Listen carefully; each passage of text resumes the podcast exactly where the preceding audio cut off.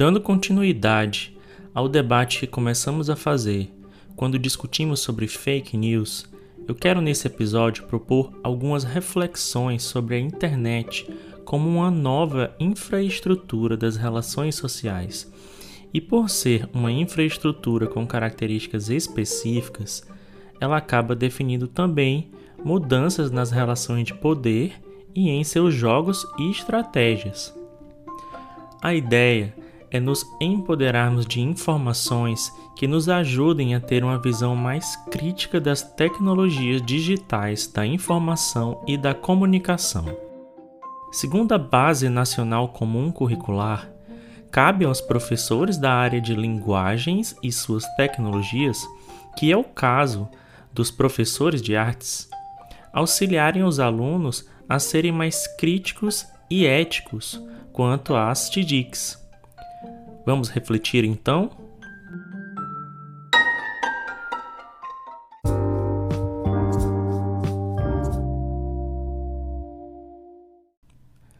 A origem da internet, a ARPANET, é da década de 60.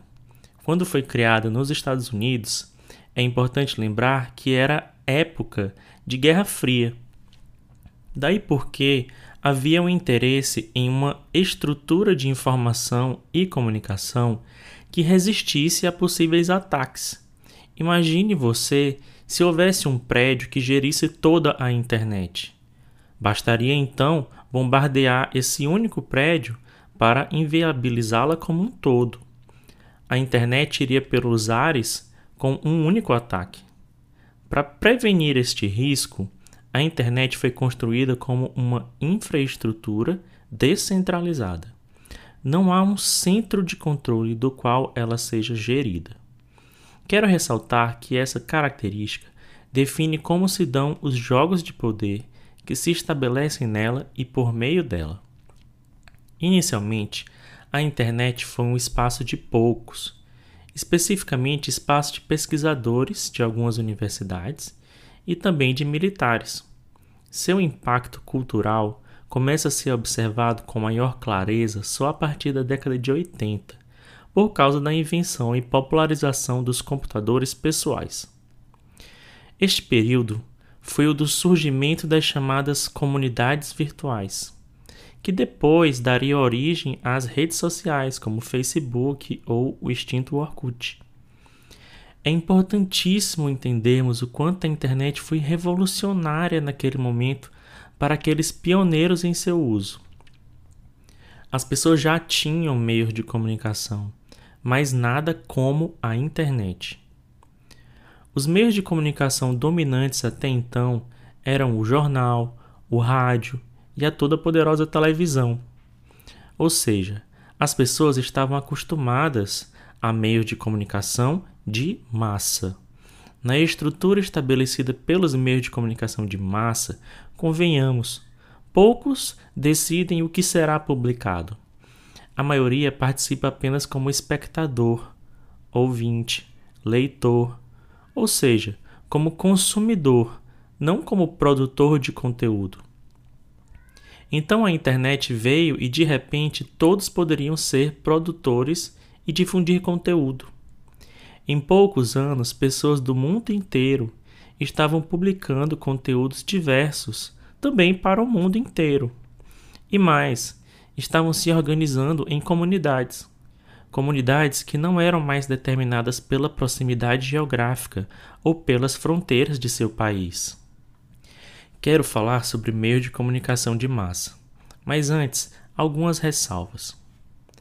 Não concordo com o discurso comum hoje que diz: a mídia mente, não confie na mídia.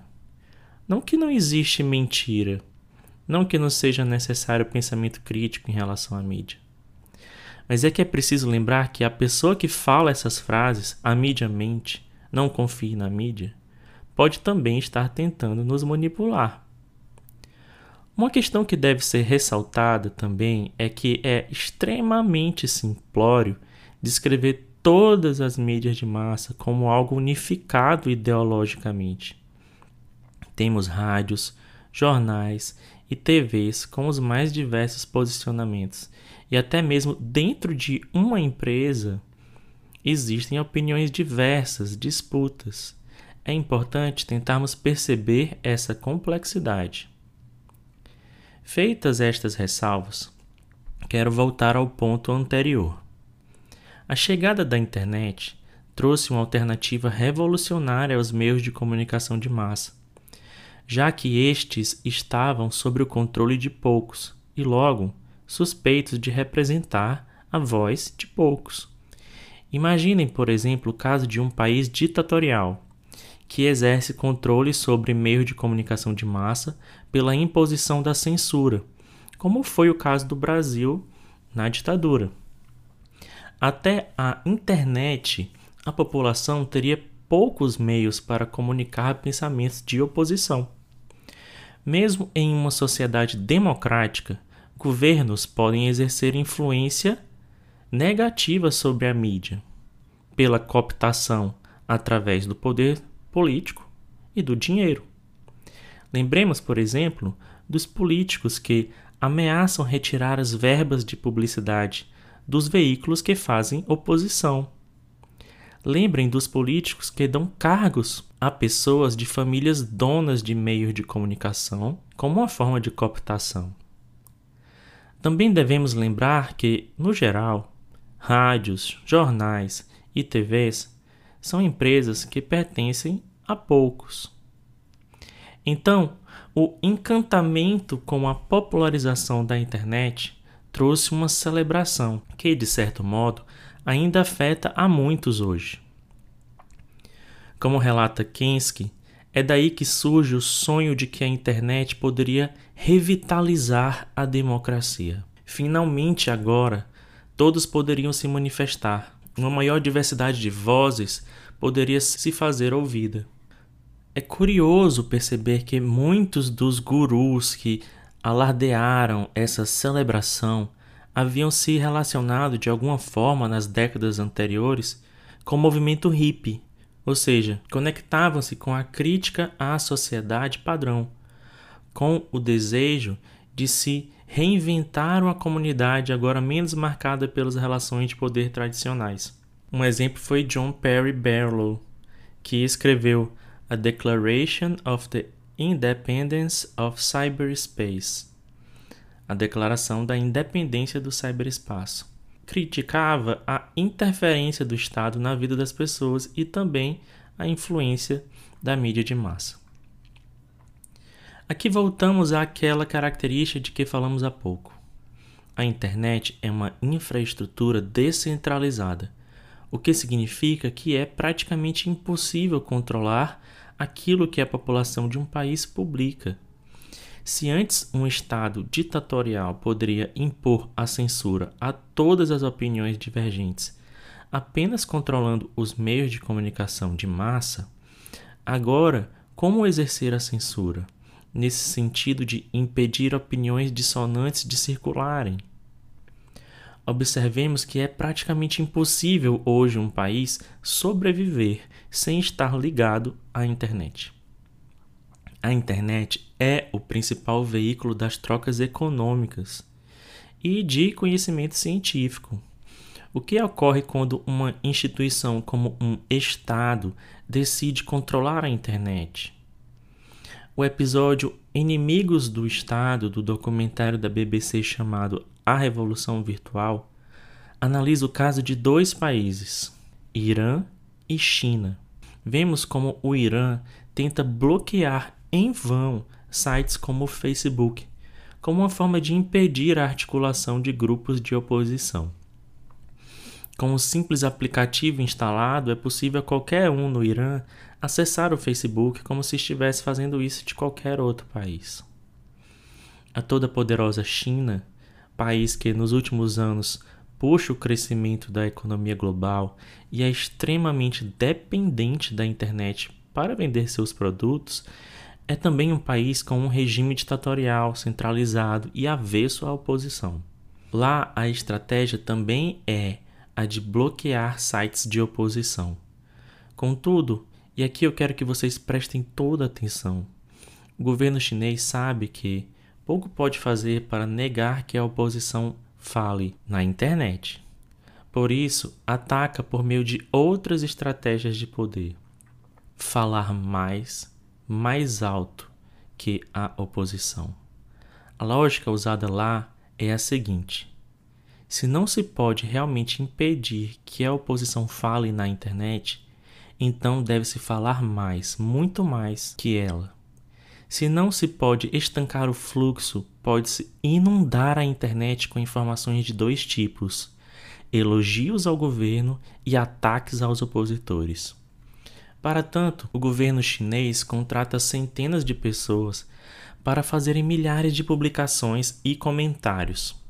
Como diz o documentário, estas são chamadas de o exército dos 50 centavos pois essas pessoas recebem 50 centavos para cada postagem e comentário feito segundo a cartilha do governo. Como eu disse no início desse episódio, eu queria apontar os jogos de poder na internet. Eu espero que agora vocês consigam entender por que as fake news se tornaram tão avassaladoramente presentes no debate social em todo o mundo e em nosso país. A internet inaugurou uma estrutura em que impedir falas divergentes não é mais uma estratégia efetiva como antes, como na ditadura militar brasileira, por exemplo. Não é mais questão de impedir que o outro fale. Agora, o poder se exerce na disputa por quem fala mais, quem consegue espalhar mais sua narrativa. Publicar, publicar, publicar e na quantidade vencer a disputa com visões diversas. O crescimento do uso de fake news nas disputas por poder, infelizmente, segue essa tendência. No Brasil, como nos Estados Unidos ou em vários outros países, alguns optam por publicar, publicar, publicar, mesmo que seja mentira e percebem que esta é uma estratégia de poder e de manipulação eficiente no ambiente de informação e comunicação contemporâneo.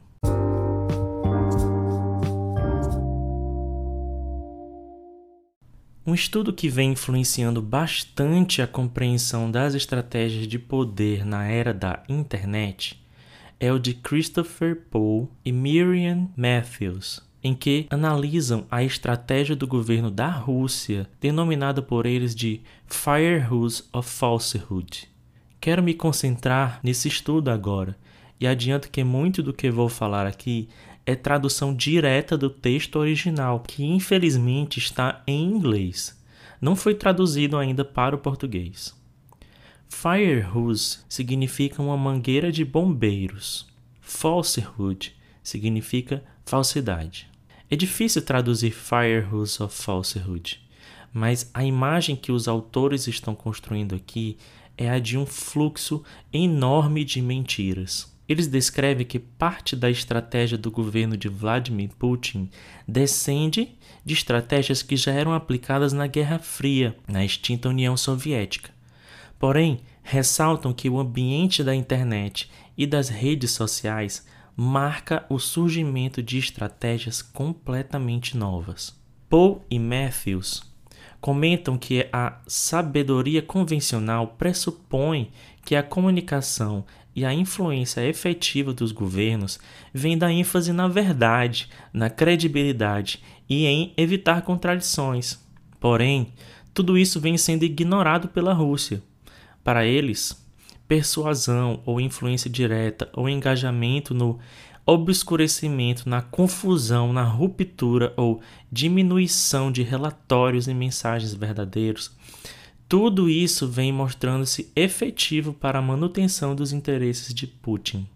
Quatro são as características da comunicação do governo de Putin: alto volume e multicanal, veloz, contínua e repetitiva falta de compromisso com a realidade objetiva e falta de compromisso com a consistência. O primeiro ponto é alto volume e multicanal. Com isso, quer-se dizer que muitas mensagens são produzidas no maior número de canais possível. Texto, vídeo, áudio, no rádio, na TV, na internet em geral e nas redes sociais especificamente. Lá também há um número grande de pessoas pagas para atacar e desacreditar informações contrárias ao interesse de Putin. Os autores descrevem essas pessoas como trolls. Segundo um ex-troll, essas pessoas trabalham em torno de 12 horas e revezam, cada uma com uma cota de 135 comentários de pelo menos 200 caracteres. Lá também há a denúncia do uso de milhares de contas falsas no Twitter, Facebook e outros sites para a disseminação de informações favoráveis ao governo. Quanto maior a quantidade de canais e a quantidade de mensagens, maior a chance de pessoas encontrarem essas mensagens. Isso é lógico. Mas o poder dessa estratégia se explica por mais do que isso. Ser multicanal importa, pois estudos demonstram que vermos múltiplas fontes defendendo a mesma conclusão, mesmo que seja por argumentos diferentes, é algo extremamente efetivo na persuasão, pois presumimos que se várias pessoas, supostamente a partir de diferentes perspectivas, estão defendendo a mesma conclusão, logo essa conclusão merece ser considerada. Ser em alto volume importa, pois estudos também indicam que, se várias pessoas estão endossando uma informação, então isso amplifica a confiança nessa informação, mesmo que essas pessoas não tenham tanta credibilidade. E quanto maior o número de argumentos, mesmo que esses não tenham tanta qualidade assim, maior será o poder de persuasão. É interessante perceber que, quando o volume de informações é menor, as pessoas tendem a favorecer a posição de especialistas. Mas se o volume de informações é muito, muito grande, direcionamos a credibilidade para outros grupos. Nesse caso, tendemos a favorecer a opinião de grupos com quem nos identificamos. Observa-se que atacar pelos comentários a credibilidade e a expertise do autor de um texto também tem grande eficiência para influenciar os leitores a desconfiar da credibilidade do autor. Investir em um alto volume de informação ainda tem o valor de chamar a atenção das pessoas para certos conteúdos e, assim, também consumir o tempo que elas poderiam estar utilizando para ver conteúdos de outras posições vertentes. Vamos agora para o segundo ponto a estratégia de comunicação de Putin é veloz, contínua e repetitiva. Como não se importa, na verdade, em checar fatos ou verificar informações, é uma comunicação que responde aos eventos de forma muito rápida, disseminando simplesmente qualquer interpretação que seja favorável a seus interesses. Os autores argumentam que a literatura em psicologia experimental demonstra que a primeira impressão marca muito a interpretação das pessoas. Então, ser o primeiro a disseminar uma interpretação dos fatos acaba por ser muito persuasivo. Além disso, a repetição torna uma mensagem familiar e isso influencia na aceitação dessa mensagem. Quando uma mensagem é muito familiar, observa-se que tendemos a avaliá-la de forma menos cuidadosa, falhando na identificação de seus argumentos fracos. A terceira característica do Firehose of Falsehood, ou Firehosing, é não se comprometer com a realidade objetiva. Segundo os autores, esse aspecto da estratégia de poder de Putin é realmente um choque contra a suposição de que a verdade sempre vence. Não que tudo que o governo russo e seus apoiadores digam seja mentira, mas muitas vezes insistem em difundir conteúdos totalmente inventados, como manipulações grosseiras de fotografias, repórteres ligados ao governo fingindo estar em cenas de guerra, ou contratação de atores para fabricar cenas de crime. Também criam fontes de informação, falseando algo que alguém disse ou indicando uma fonte crível como a fonte de uma mentira. Por exemplo, vários escritores denunciaram livros publicados na Rússia com os seus nomes, mas livros que eles não escreveram e que disseminam ideias favoráveis ao governo e que, na verdade, são opostas às suas. Outro exemplo foi quando a TV ligada ao governo noticiou que um analista havia confirmado que um ataque com armas químicas na Síria havia sido lançado por rebeldes, quando na verdade um analista tinha concluído que o ataque foi feito pelo governo sírio. Mas como mentiras conseguem ser tão eficientes? Os autores explicam, citando conclusões de vários estudos. Estudos indicam que fontes com baixa credibilidade podem, com o tempo, se demonstrar mais eficientes pelo fato de que as pessoas tendem a esquecer a origem da notícia. Informações que de início a pessoa considerou como válidas, mas logo foram provadas falsas, podem continuar moldando a memória e influenciando o pensamento. Mais uma vez, temas familiares ligados a narrativas do grupo de identificação tendem a ser aceitos como verdade por ser consistente com que aquela pessoa já acredita ser verdade. Observa-se que menos importa a qualidade do argumento do que esse desejo das pessoas de confirmarem que elas estão certas. Alguém que já acredita em uma mentira tem menor possibilidade de aceitar as evidências de que está errada. Por exemplo, se a mentira é consistente com um preconceito que a pessoa já tem então ela terá uma tendência maior de assumi-la como verdade. Alguém que sente que seu grupo está sendo afetado por um evento tenderá a acreditar mais em teorias de conspiração. Histórias que usam de comoção emocional, verdadeiras ou não, tendem a ser mais compartilhadas. Histórias que apresentam várias evidências ou maior descrição de detalhes tendem a ser aceitas como mais críveis, mesmo que totalmente inventadas.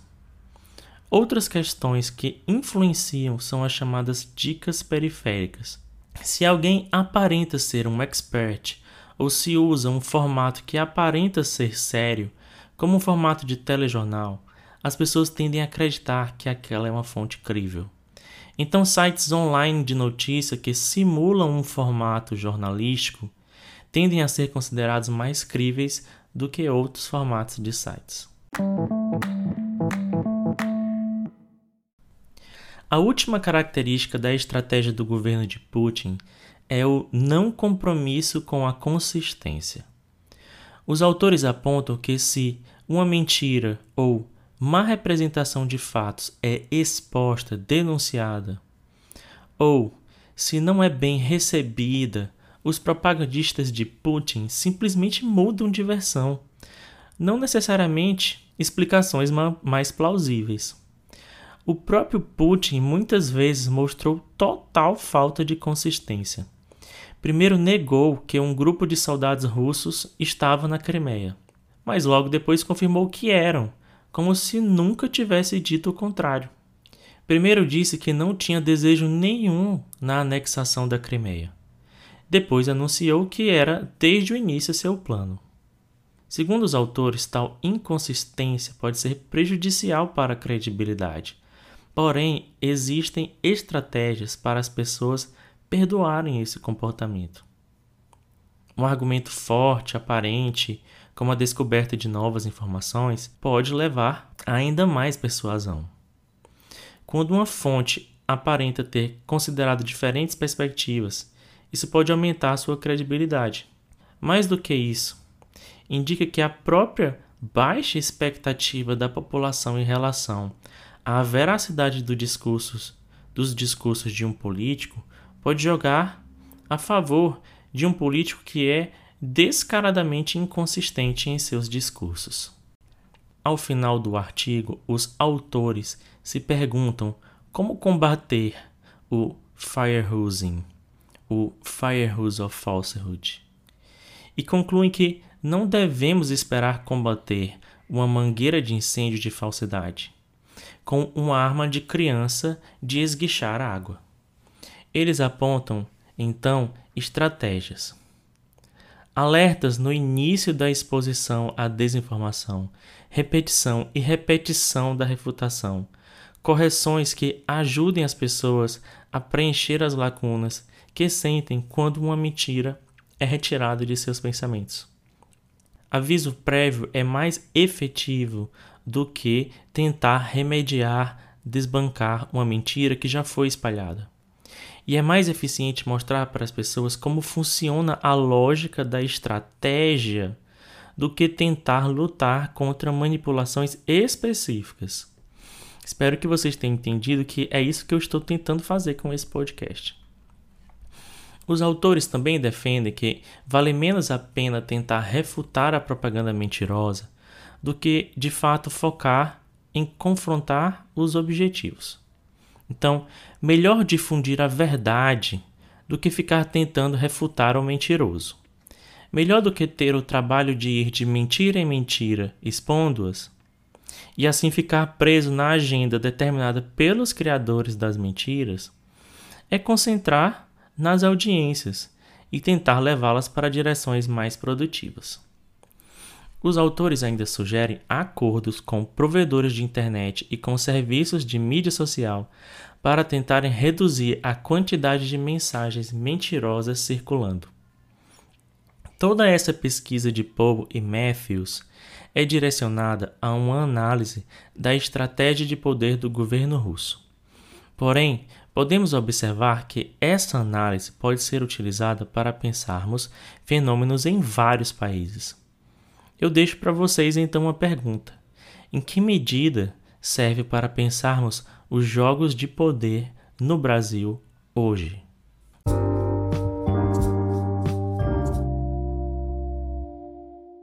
Todo esse debate sobre o não compromisso com a realidade objetiva nos remete a um outro conceito, este não abordado por Paul e Matthews. Um conceito que se tem utilizado bastante ultimamente é o de pós-verdade. Segundo a matéria do jornal Nexo, foi a palavra do ano de 2016 e indica circunstâncias em que fatos objetivos têm menos poder de influenciar na formação da opinião pública do que apelos por emoções ou crenças pessoais. O conceito de pós-verdade pode ser criticado por dar a entender que hoje vivemos em uma era de total mentira, enquanto no passado vivíamos no nirvana da verdade. Isso seria um equívoco. Porém, um aspecto interessante deste conceito é apontar para o fato de que o excesso de informação trazido pela internet não nos fez mais racionais. Pelo contrário, nos deixou mais inseguros e, logo, mais propensos a tomar decisões a partir da intuição e dos sentimentos. E é justamente por isso que vemos nos discursos políticos tanto os apelos à emoção e tão poucos argumentos fundamentados em dados, em fatos comprovados. A sobrecarga de informação, o excesso de informação, que é característico da internet, como vimos, também cria um ambiente para estratégias de poder baseadas no apelo à polêmica, na polarização. A ideia é simples. As pessoas estão sujeitas a muitas mensagens. Como garantir a atenção delas para uma mensagem específica em meio a tantas? A escolha pelo apelativo é o caminho feito por muitos políticos. Segundo Rudy Koopmans, algo que todos concordam terá pouca ressonância. Algo que todos discordam também não tem ressonância. Mas algo que polariza terá muita ressonância. Isso, em especial nas redes sociais, pois seus algoritmos também privilegiam este tipo de conteúdo espetaculoso, sensacionalista. É conteúdo que gera engajamento e, logo, mais visibilidade. Então, políticos que buscam discursos brandos, de consenso, hoje terão dificuldade de serem ouvidos. Isso pode explicar a ascensão dos políticos polêmicos. Para terem mais visibilidade, utilizam-se da polêmica para atrair para si atenção. Discursos apaziguadores parecem não ganhar a difusão que discursos pautados na polarização, no embate, na provocação da revolta de uns e da paixão de outros.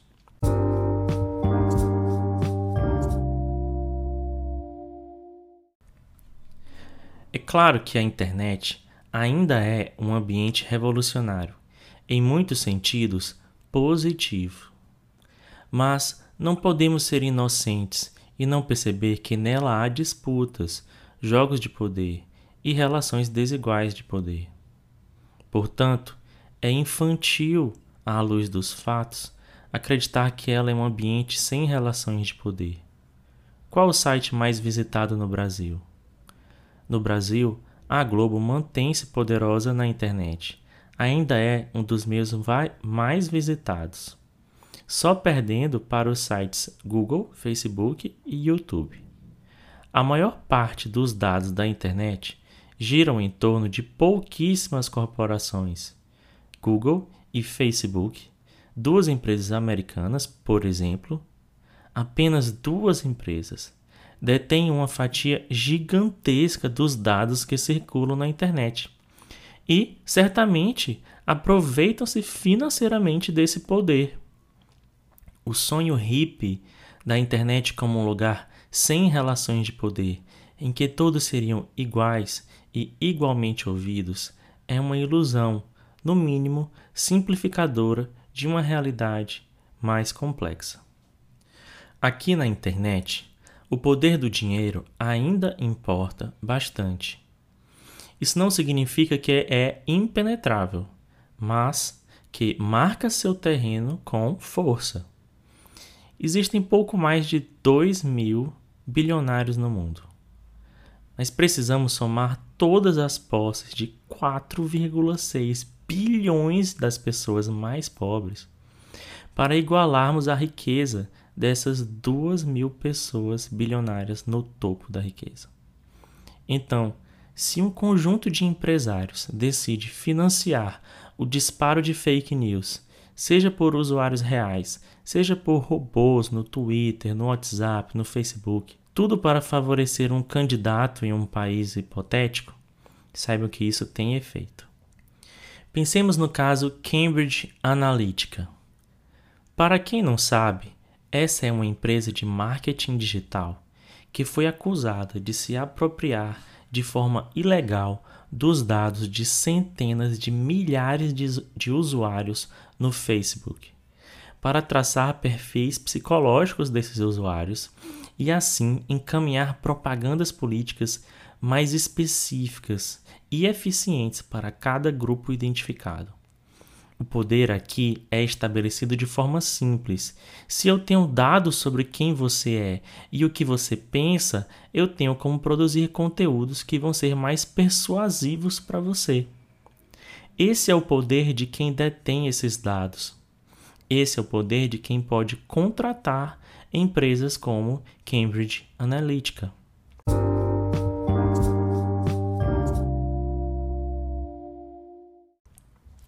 Mas o poder não está apenas no dinheiro, obviamente. O poder também está nos elos sociais. Na internet, as pessoas se unem seguindo umas às outras. Podemos dizer que a posse de muitos seguidores é um tipo de capital hoje em dia. É importante lembrarmos que as nossas comunidades na internet não são definidas por localização geográfica, mas por afinidades, interesses em comum. Se você mora em uma cidade pequena, é difícil ignorar as pessoas que lá moram. O espaço, por vezes, obriga a convivência. Na internet, contudo, é tão fácil apertar um botão para seguir uma pessoa quanto apertar para deixar de seguir. Pensar sobre isso é fundamental para entendermos o fenômeno da internet chamado cultura do cancelamento. O cancelamento ocorre quando alguém emite uma ideia ou se comporta de modo que um grupo entende como equivocado. Chama a atenção especialmente quando envolve celebridades, pessoas públicas no geral. Porém, também acontece com pessoas comuns, afetando suas relações sociais. Alguns argumentam que o cancelamento é uma estratégia de grupo justa para reforçar a aliança contra certas ideias e comportamentos considerados equivocados. Argumentam que alguns grupos não têm outra forma de exercer influência a não ser pela pressão do cancelamento. Outros, contudo, argumentam que o cancelamento se equivoca por confundir a discordância e a oposição a uma ideia ou comportamento com a negação de uma pessoa. Isso significaria, portanto, que não há espaço para o erro ou para a convivência com a discordância.